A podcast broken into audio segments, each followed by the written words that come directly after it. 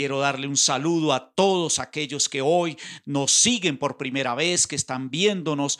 Quiero darle las gracias, bendecimos sus vidas, bendecimos a aquellos fieles seguidores, aquellos que también han compartido el mensaje de la palabra de Dios, aquellos que están unidos en el mismo sentir, en el mismo espíritu. Y sé que el fuego de Dios les ha estado ministrando y están siendo canales de bendición para extender un reino que Dios conquistó a través del precioso sacrificio de la cruz del Calvario. Sé que hoy el Señor va a ministrar tremendamente a través de esta palabra. Es una palabra que el Señor nos ha guiado y nos ha orientado no podemos dar un mensaje si no viene de parte de Dios. Es, es el momento donde tenemos que hacernos aún más sensibles a la voz de Dios y no permitir que las circunstancias o las tribulaciones, o como dijo Pablo, esta leve y corta tribulación por la que usted está pasando, le cause sombra, eh, le, le crea zozobra, angustia o incertidumbre. Bueno, mis amados y mi querida iglesia de Dios, en el nombre de Jesús, hoy el Señor ha puesto en nosotros, como lo dijo ahora y como lo hemos publicado en el transcurso de la semana, una palabra que está en Éxodo capítulo 14 y habla de cómo el pueblo de Israel, Dios lo había sacado de, de Egipto, de las garras de Faraón, y lo sacó porque realmente vio la necesidad. Fueron 400 años de esclavitud que estuvo el pueblo de Israel durante muchos años. Ellos, pienso que esas generaciones que murieron y las generaciones actual eh, eh, en ese momento estaban pensando que, que jamás habían podido o podrían salir de ese desierto o de las garras de Faraón, de la esclavitud de Faraón. Y esta historia que es tan real, esta historia que es tan verídica, yo sé que muchos de nosotros la hemos vivido, la hemos pasado. Y, y más peor aún, otros también que están pasando, que salieron, tomaron la decisión, pero que hoy se encuentran por un desierto. Muy bien, en el libro de Éxodo, en el capítulo 14, como lo dije ahora, es una historia tan real, tan verídica. Voy a leer el verso 3, a partir del verso 3 dice, porque Faraón dirá de los hijos de Israel, encerrados están en la tierra, el desierto los ha encerrado, y yo endureceré el corazón de Faraón para que lo siga, y seré glorificado en Faraón y en todo su ejército, y sabrán los egipcios que yo soy Jehová, y ellos lo hicieron así. Muy bien, el desierto no está hecho para destruirte, el desierto no está hecho para limitarte. Note lo que la palabra del Señor hoy nos acaba de, de, enseñar. Mire cómo estaban encerrados en la tierra, el desierto los ha encerrado. Hoy muchos están encerrados, se sienten atrapados en ese desierto, como que Dios no está, como que Dios no fluye en muchos de ustedes. O, muchos están encerrados en los vicios, en el alcohol, en los temores, en muchas cosas, depresiones, que es lo que genera este tiempo lo que está generando y está trastornando, está quitando los sueños, los anhelos.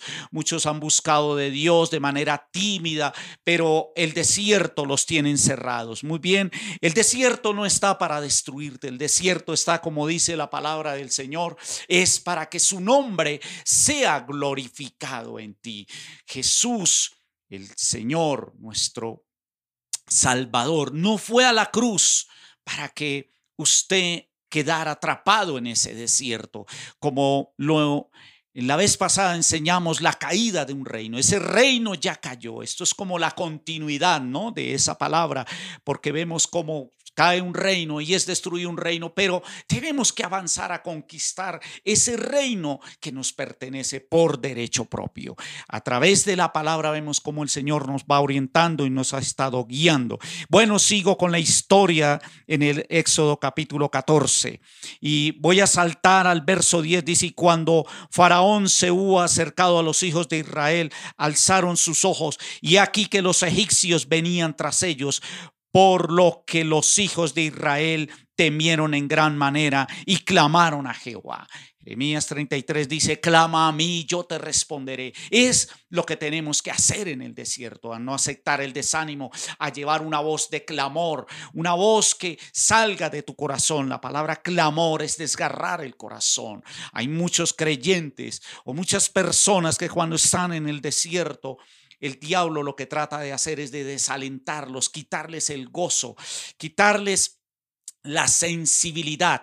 Muy bien, yo sé que muchos cuando salimos del mundo, cuando estábamos atrapados, Faraón envía a recapturarlos. Faraón envía otra vez a recapturar a estas personas. Y ellos sabían que esa recaptura significaría quizás la muerte, para otros también significaría peor la esclavitud.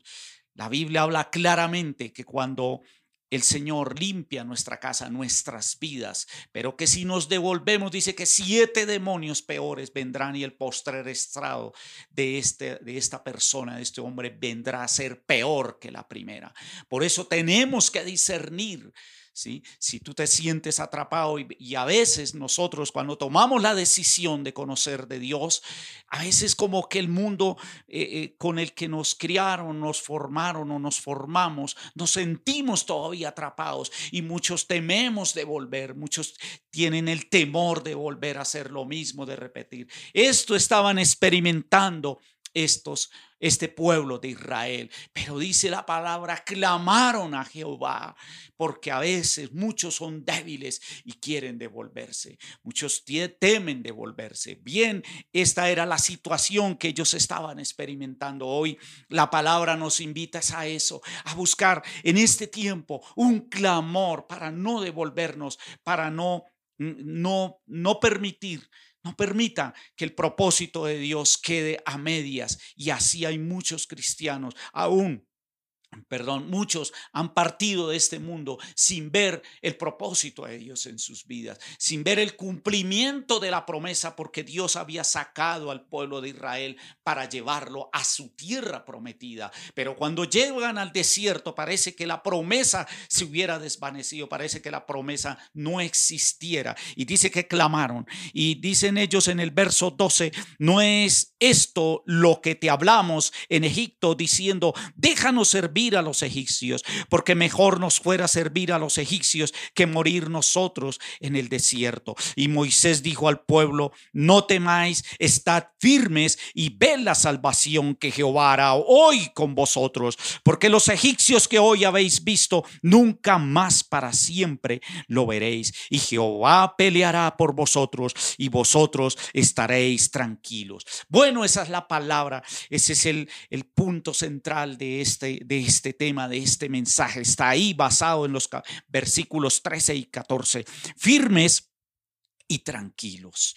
El pueblo de Israel no venía con una disciplina de Dios. Recuerde que fueron 400 años. Por eso a ellos les costaba creer.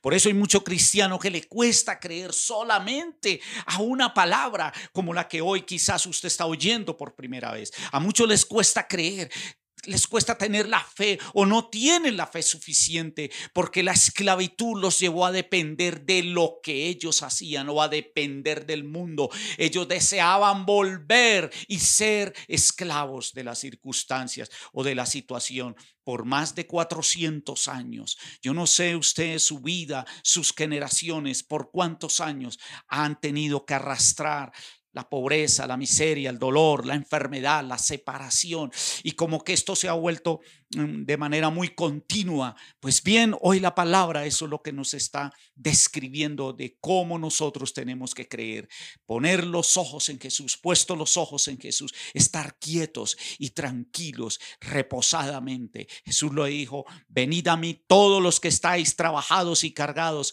que yo os haré descansar.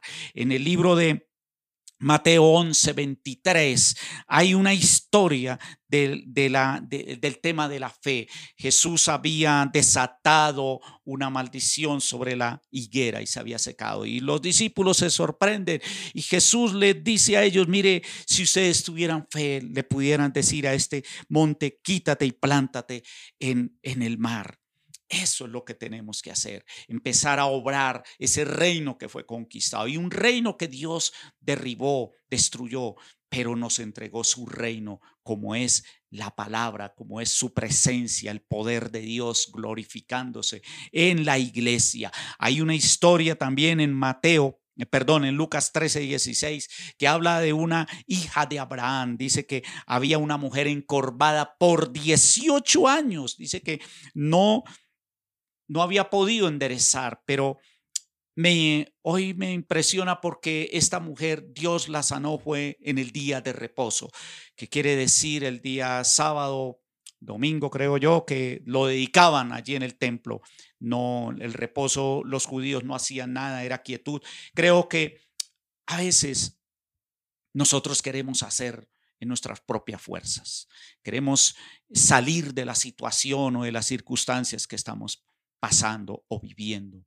Pues bien, hoy el Señor nos dice, estén quietos y tranquilos, reposemos en Él. Y esta mujer, dice el Señor, como hija de Abraham, que tenía una ligadura por 18 años, dice, no se había de desatar esta ligadura en el día de reposo. Ve usted que esta mujer por 18 años iba, estaba en el templo, pero pienso que a Jesús lo conmovió fue que esta mujer no desistió, se mantuvo firme, se mantuvo quieta. El Señor tiene ese momento. Yo no le estoy diciendo con esto que tenga usted que vivir 18, 15 años, 7 años más. No, todo obra de acuerdo a su actitud, su patrón de conducta espiritual, su manera o forma de creer de lo que Jesús hizo en la cruz. Y eso fue lo que Jesús también le dijo a sus discípulos y nos dice a través de su palabra. Si tuviéramos fe, tan pequeña, podríamos decirle a este monte, quítate, desarráigate y plántate allí. Usted tiene el poder y la autoridad a través de Jesucristo y de su palabra de decirle a toda situación, a toda debilidad que quizás hoy te quiere hacer devolver y te quiere debilitar en este desierto. Ponte en pie y háblale a ese monte Háblale a una la misma duda, pero en la quietud, allí en el lugar secreto, y el Señor te recompensará en público. Las batallas del cristiano se ganan, se vencen, es en el lugar secreto. Amén.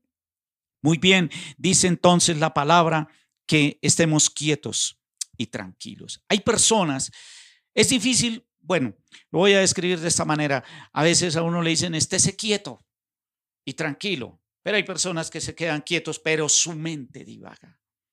Están tranquilos, o sea, viene una intranquilidad, aunque aparentemente los ve uno como quietos, como que están reposadamente, pero su mente divaga. Sus pensamientos, porque ahí es donde, donde Satanás quiere aterrizar esos pensamientos, poner la duda de que Dios no está con nosotros. Y eso estaba sucediendo en la mente del pueblo de Israel, porque ellos venían atados, venían con ligaduras, como esta mujer que acabamos de, leer, esta historia, esta hija de Abraham, la mujer encorvada por 18 años. Usted no puede permitir estos pensamientos de duda, de incredulidad. Usted tiene que creer en lo que Dios está hablándole a través de su palabra. Entonces Jehová dijo a Moisés, ¿por qué clamas a mí? Di a los hijos de Israel que marchan las la fe sin obras es muerta. Pero es difícil decirle a un pueblo que venía acostumbrado a lo natural, hasta ahora estaban viendo algo, aunque ellos fueron sacados por las, eh, con las señales y maravillas de, a través de las siete plagas que Dios había enviado sobre, sobre Egipto. Pero para ellos esto no, no estaban acostumbrados, o sea, no había una disciplina. Sus ojos todavía estaban puestos en el pasado. Sus ojos todavía estaban puestos en lo que los egipcios habían hecho de ellos por muchas generaciones. Y Satanás por muchas generaciones ha hecho del mundo esto, someternos, sujetarnos, que eso lo ha querido hacer. Pero recuerde, mi querido hermano, hermana, que Jesús ya lo hizo por nosotros. Ya Jesús crucificó nuestra concupiscencia, nuestras iniquidades, nuestras rebeliones. El castigo de nuestra paz fue sobre él. Usted tiene que creer y avanzar. Usted tiene que no permitir retroceder. No retroceda en el llamado que Dios te ha hecho, por favor. Dele inicio, dele comienzo a una conquista que está allí al otro lado de ese desierto, del mar porque el mar significa como que el mar, ustedes saben, las olas, ellos no sabían para dónde ir. Ellos sabían que había una tierra prometida, pero en, ver al mar al frente, esto fue lo peor para ellos, fue el impedimento para conquistar. Pero ahí estaba Dios glorificándose y ahí está el Señor que quiere glorificarse sobre, sobre su vida y sobre, sobre cada uno de nosotros. Verso 16. Y tú alza, le dice al líder, a Moisés, bien, esto también va para nosotros como líderes. Y por eso es que hacemos esto, hermano.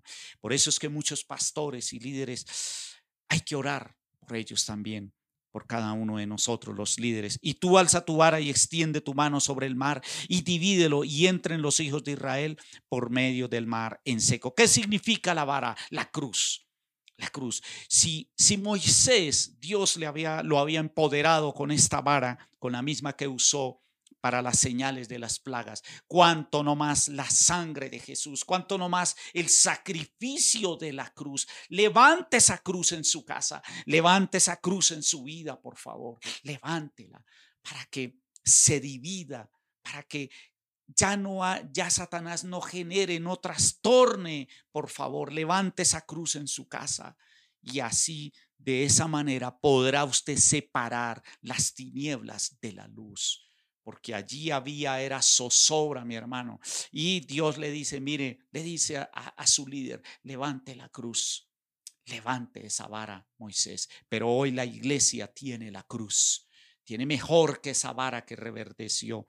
Tiene mejor que esa vara en las manos de Moisés. Lo más lindo, lo más precioso, ¿sabe qué es, mi hermano?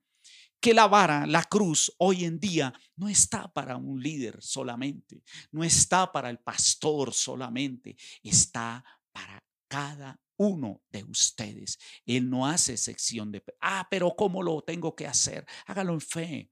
Crea en el poder de la cruz, lo que hace, lo que hizo, pero lo que hará cuando usted pare esa cruz, cuando usted se levante en oración y le diga al diablo, mire Satanás, hoy planto la cruz en mi casa, hoy planto la cruz en mi descendencia, en mis generaciones y toda iniquidad, toda maldición se tiene que ir, se tiene que cortar, toda dolencia. Siento que hoy el Señor está rompiendo, está trayendo y está corriéndole un velo a muchas personas. Siento que el Señor hoy está trayendo revelación de la cruz y de su sangre. Creo que hoy el Señor está entregándote en tus manos algo precioso, algo valioso, como es la palabra, como lo es la cruz. Y dice su palabra en el verso 19 perdón, el 17 quiero agregarlo. Y aquí yo endureceré el corazón de los egipcios para que lo sigan y yo me glorificaré en Faraón. Eso es lo que quiere hacer Dios en este desierto que usted está pasando. Eso, glorificarse. No hay otra manera de ver el poder de Dios. Algo que incomodó a Jesús fue cuando llega al hogar, al hogar de Marta y de María, porque Lázaro había muerto.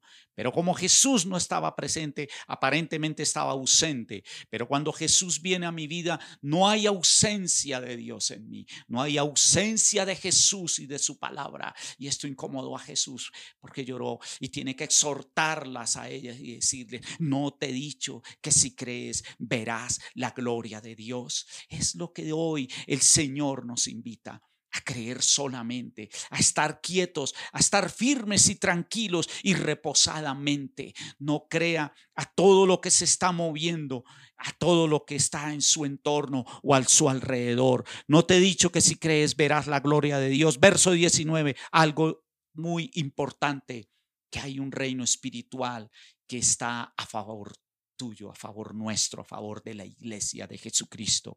Y el ángel de Dios que iba adelante, ¿sabe cuál es ese ángel? Es Jesús. Ahí hablaba de Jesús, el ángel de Dios. Cuando la palabra dice el ángel de Dios, se refiere a Jesús. Jesús va adelante de nosotros. Él va. Recuerde cuando Jesús invita a sus discípulos a la barca a pasar al otro lado del mar. Y si Jesús te invita a pasar a ir a otro lugar, esté seguro que va a llegar. Estés firme y seguro. No importa que se sacuda la barca, no importa que se esté sacudiendo ahorita su vida, pero algo estoy seguro, mi hermano, que Jesús está ahí. Jesús está en ese propósito, está en ese plan. Y los discípulos les vino temor y paran a Jesús porque Jesús estaba durmiendo y dice, Señor, no temes, ¿no ves que perecemos? Isaías 43, 2 dice, cuando pases por las aguas, yo estaré contigo. Si estás pasando por las aguas, Dios está contigo está con nosotros y por los ríos no te anegarán, no creas, no sientas que, no creas a lo que estás experimentando, que estás ahogado en la situación o en las circunstancias, no temas. Yo estoy contigo. Cuando pases por el fuego no te quemarás, ni la llama arderá en ti. Recuerde también cómo estos tres hombres cuando fueron lanzados al fuego, cuando este rey los metió allí en el fuego, en el horno de fuego, a Daniel y sus dos amigos. No se quemaron. ¿Sabe qué se quemaron en ellos? Las cadenas. Se rompieron las cadenas. Es lo que el Espíritu Santo quiere hacer en este tiempo. Es lo que anhela. No lo quiere, lo anhela, lo desea. Yo solamente tengo que creer y dar ese paso y estar firmes, estar quieto para que esas cadenas se rompan, esas ligaduras caigan porque la presencia de Dios está en este momento en su vida, en su lugar. Usted tiene que creerlo, hermano. Usted tiene que aceptar y no permitir que esto siga atormentando tu vida. Y el ángel de Dios que iba delante del campamento de Israel se apartó e iba en pos de ellos. Y asimismo la columna de nube que iba delante de ellos se apartó y se puso a sus espaldas. Eso es lo que necesita. Usted y yo necesitamos diariamente en mi pasado no me tiene por qué atormentar, porque en mis espaldas está la protección de Dios.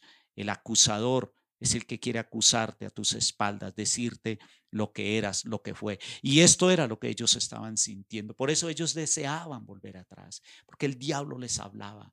El diablo les decía a ustedes son solamente esclavos. ¿Quién les dijo que van a conquistar? ¿Quién les dijo que usted va a recibir sanidad? Pues bien, mi hermano, hoy, a partir de este momento, yo declaro que viene sanidad sobre ese cuerpo, que puertas se están abriendo. La puerta que yo abro, nadie la cierra, dice el Señor. Puertas se están abriendo en esta mañana. Puertas se están abriendo. Ligaduras se están cayendo.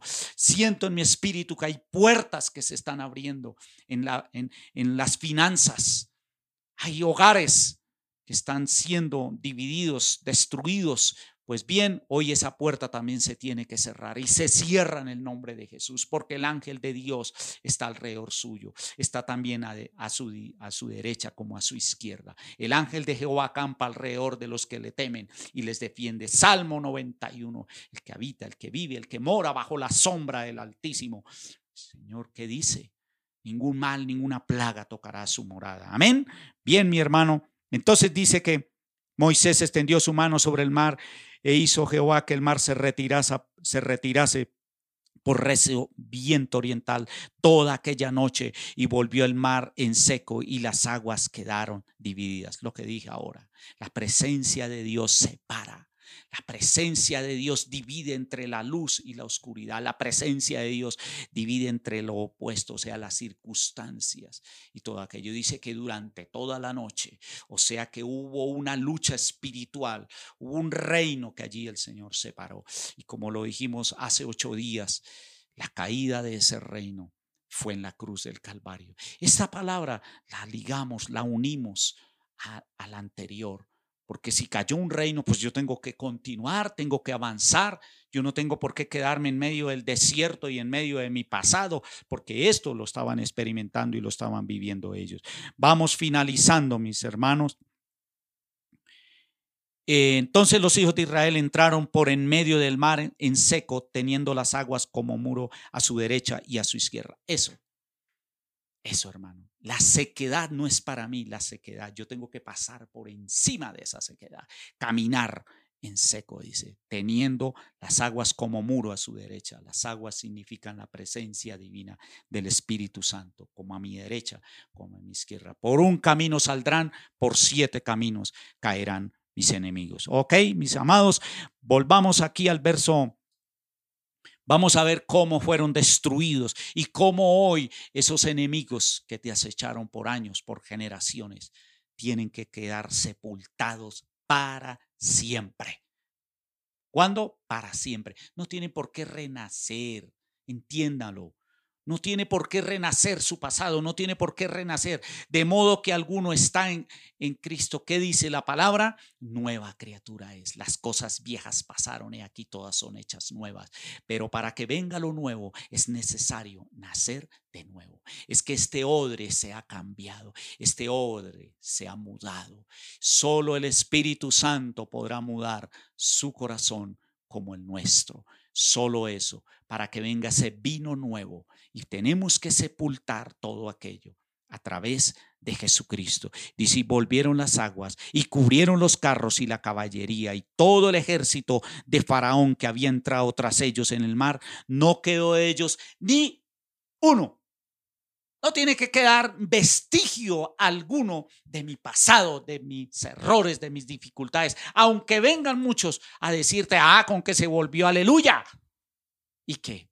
Usted ya tiene la salvación, usted ya tiene la identidad de que eres hijo de Dios. Por eso Jesús en un día a sus discípulos les dijo, les preguntó, ¿y ellos quiénes dicen que yo soy? ¿Y ustedes quiénes dicen que yo soy? Porque a Jesús le interesa saber usted quién es. ¿Quién es usted? ¿Un hijo de Dios? ¿O todavía tiene vestigios del mundo? No tiene que haber vestigios. Dice que no quedó ni uno. Ni uno de ellos tiene que quedar. Nada. Satanás tiene que devolverle a usted y a mí siete veces por el bien que le ha quitado. Siete veces. Si en estas tribulaciones, en este desierto, Reclame esa palabra, mi hermano. Siete veces el bien, siete veces. Si te quitó el gozo, te quitó la alegría, te quitó la salud, las finanzas, pues muy bien, hoy, hoy, hoy en el nombre de Jesús viene, reclámelo, viene sanidad sobre su cuerpo.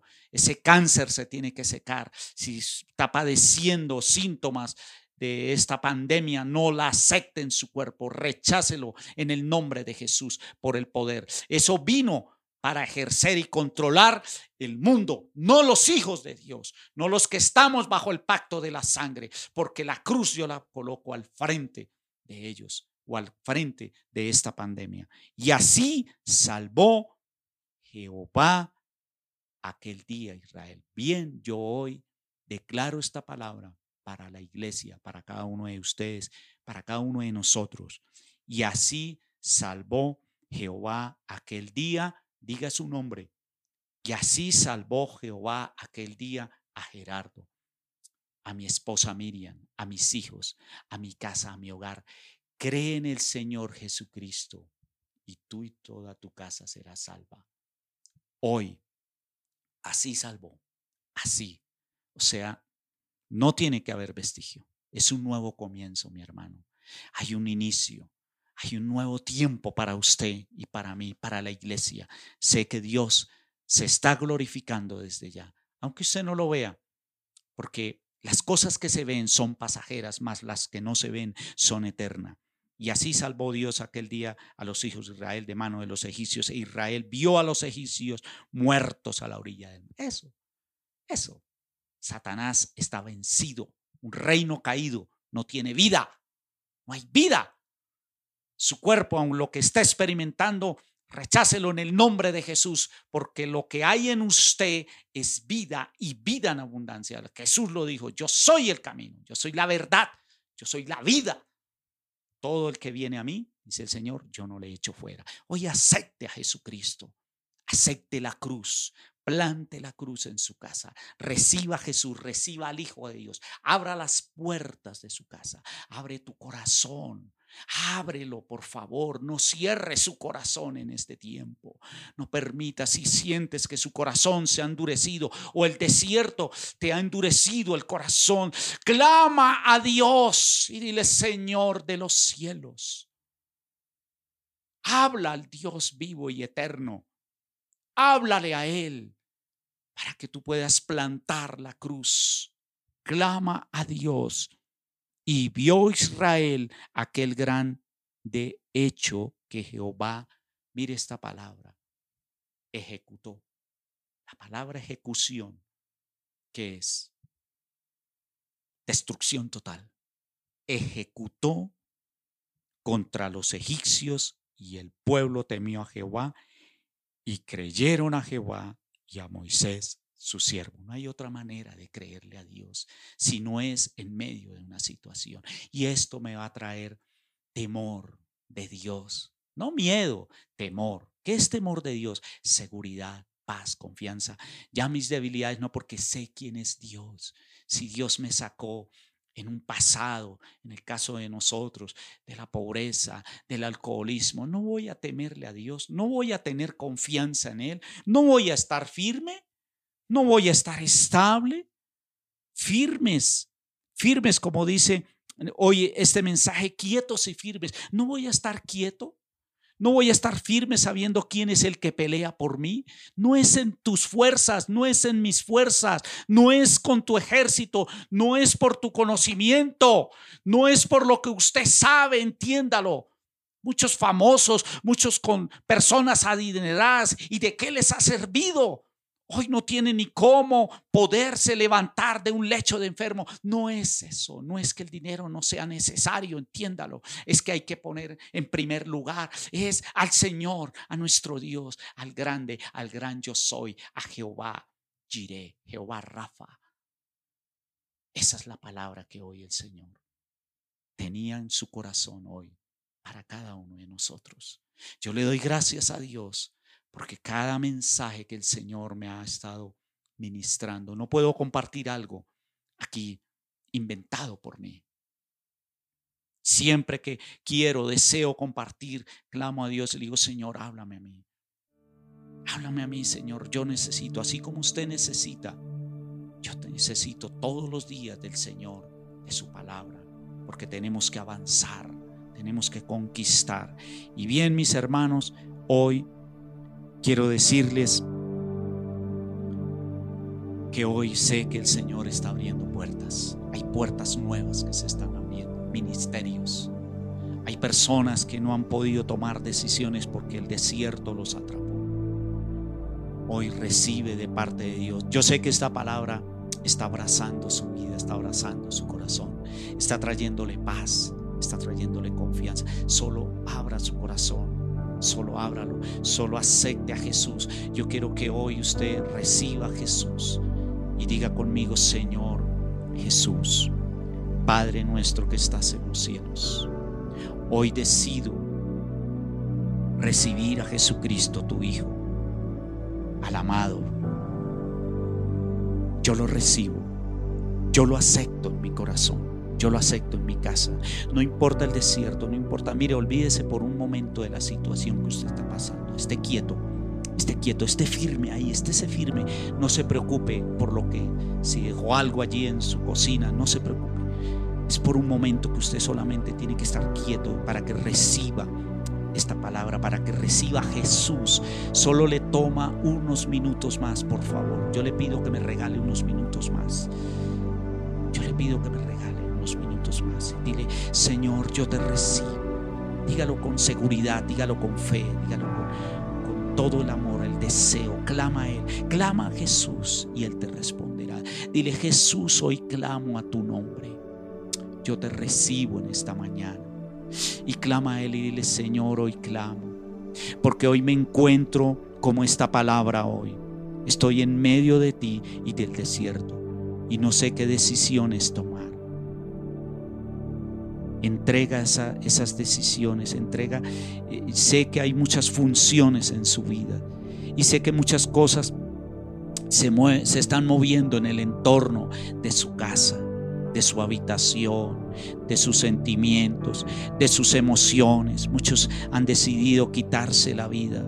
Hoy el Señor te dice, hijo, no te he dicho que si crees verás la gloria de Dios. Oh Espíritu Santo, Hay una familia que recibió un dictamen de muerte. El médico les dijo que tenían que preparar todo, tenían que alistarlo. Hoy el Señor te dice, hija, no temas. Esta enfermedad no es para muerte, sino es para vida, para que el Hijo de Dios se glorifique. Recibe esta palabra, recíbela, recíbela. Recibe a Jesús. Hoy siento que Jesús está caminando, está entrando a muchas casas, muchos hogares con esta palabra. Aquellos que la están escuchando, aquellos que están, los oídos se están abriendo espiritualmente. Hay corazones que están quebrantados. Hoy en muchos hay tristeza, pero hoy sé que Jesús les está trayendo gozo, les está trayendo paz, seguridad, confianza. Abrace, abrácese ahí con su pareja, con sus hijos, allí en su casa. Si está solo, si está sola, haga un acto de fe que yo lo he hecho por muchas veces. Tome la Biblia. Si no la tiene, no se preocupe. Tome su corazón y póngalo en las manos del Señor. Tome la palabra y abrácela y el Señor hoy abrazo el mensaje de la salvación y de la vida eterna. Yo lo abrazo, Señor yo lo abrazo. Yo puedo ver cómo tu ángel está a mi espalda, como a mi derecha, como a mi izquierda. Hoy quiero sepultar. Quiero ver cómo mi pasado está cayendo, está siendo sepultado. Quiero ver a los egipcios muertos. Los egipcios representan el mundo, la esclavitud. Quiero verlos. Quiero ver cómo están en las orillas del mar. Vas a ver a tus enemigos como a tu derecha, como a tu izquierda. Hay una persona que está siendo amenazada, fue amenazada. Hay una persona, Dios, el Espíritu Santo me está mostrando que alguien fue amenazado de muerte. No temas. Oh Espíritu Santo se está glorificando esta mañana. Se está glorificando. Hay una persona que fue amenazada. Enviaron mensajeros de muerte. No temas. No temas. Por favor, yo sé que esta palabra va para alguien. Alguien fue amenazado de muerte. No temas. No temas, te dice el Señor. Solamente cree. Solamente vuélvete a mí, te dice el Señor. Vuélvete a mí. Vuélvete a Él. Vuélvete a Jesús. Vuélvete a Jesús. Hay personas que están siendo atormentados con sueños, con visiones. Y Muchos están cayendo casi al punto de la demencia. Hoy el Espíritu del Señor está rompiendo esa ligadura. Hay ligaduras, ligaduras se caen de demencia, de esquizofrenia en el nombre de Jesús de Nazaret. Es un tiempo especial. Es un tiempo como nunca antes. Es la gloria de Dios que está cayendo a través de esta palabra y de estas redes. Quizás hoy no estábamos preparados, quizás hoy queríamos terminar esto muy pronto, pero siento en el Espíritu que tenemos que darle más libertad al Señor, al Espíritu Santo. Padre, te doy gracias. Recibe el Espíritu Santo, las arras. El Espíritu Santo, déjame decirle, cuando tú recibes a Jesús, inmediatamente son las arras. Es el inicio, el comienzo, la presencia del Espíritu Santo. No te dejaré, no te desampararé, te dice el Señor. Gracias te doy, Señor, en el nombre de Jesús. Bueno, mis amados, querida iglesia de Dios, querida familia, de verdad ha sido un tiempo muy, muy especial, muy hermoso. Eh, esperamos que esto no solamente por un instante, acuérdese, firmes, tranquilos y firmes. Someteos a Dios y resistid al diablo y él huirá de vosotros. Firmes en el Evangelio como nunca antes, firmes en la palabra. Amén. Dios los bendiga. No se le olvide compartir en las diferentes redes sociales, Spotify, este mensaje queda grabado en el transcurso de la semana, usted lo quiere volver a escuchar, no sé, que más tiempo, yo sugiero que lo vuelvan a escuchar hasta que la palabra se haga rema, se haga real en su vida. Y yo sé que Dios tiene grandes propósitos con cada uno de ustedes y más aún con toda la humanidad. No es solamente Dios nos escogió, nos eligió. ¿Por qué razón? No lo sabemos. Amén. Dios los bendiga. Por favor, dale clic a la campana, inscríbase en nuestro canal de YouTube. Ayúdenos a extender el reino. Amada iglesia, Dios los bendiga.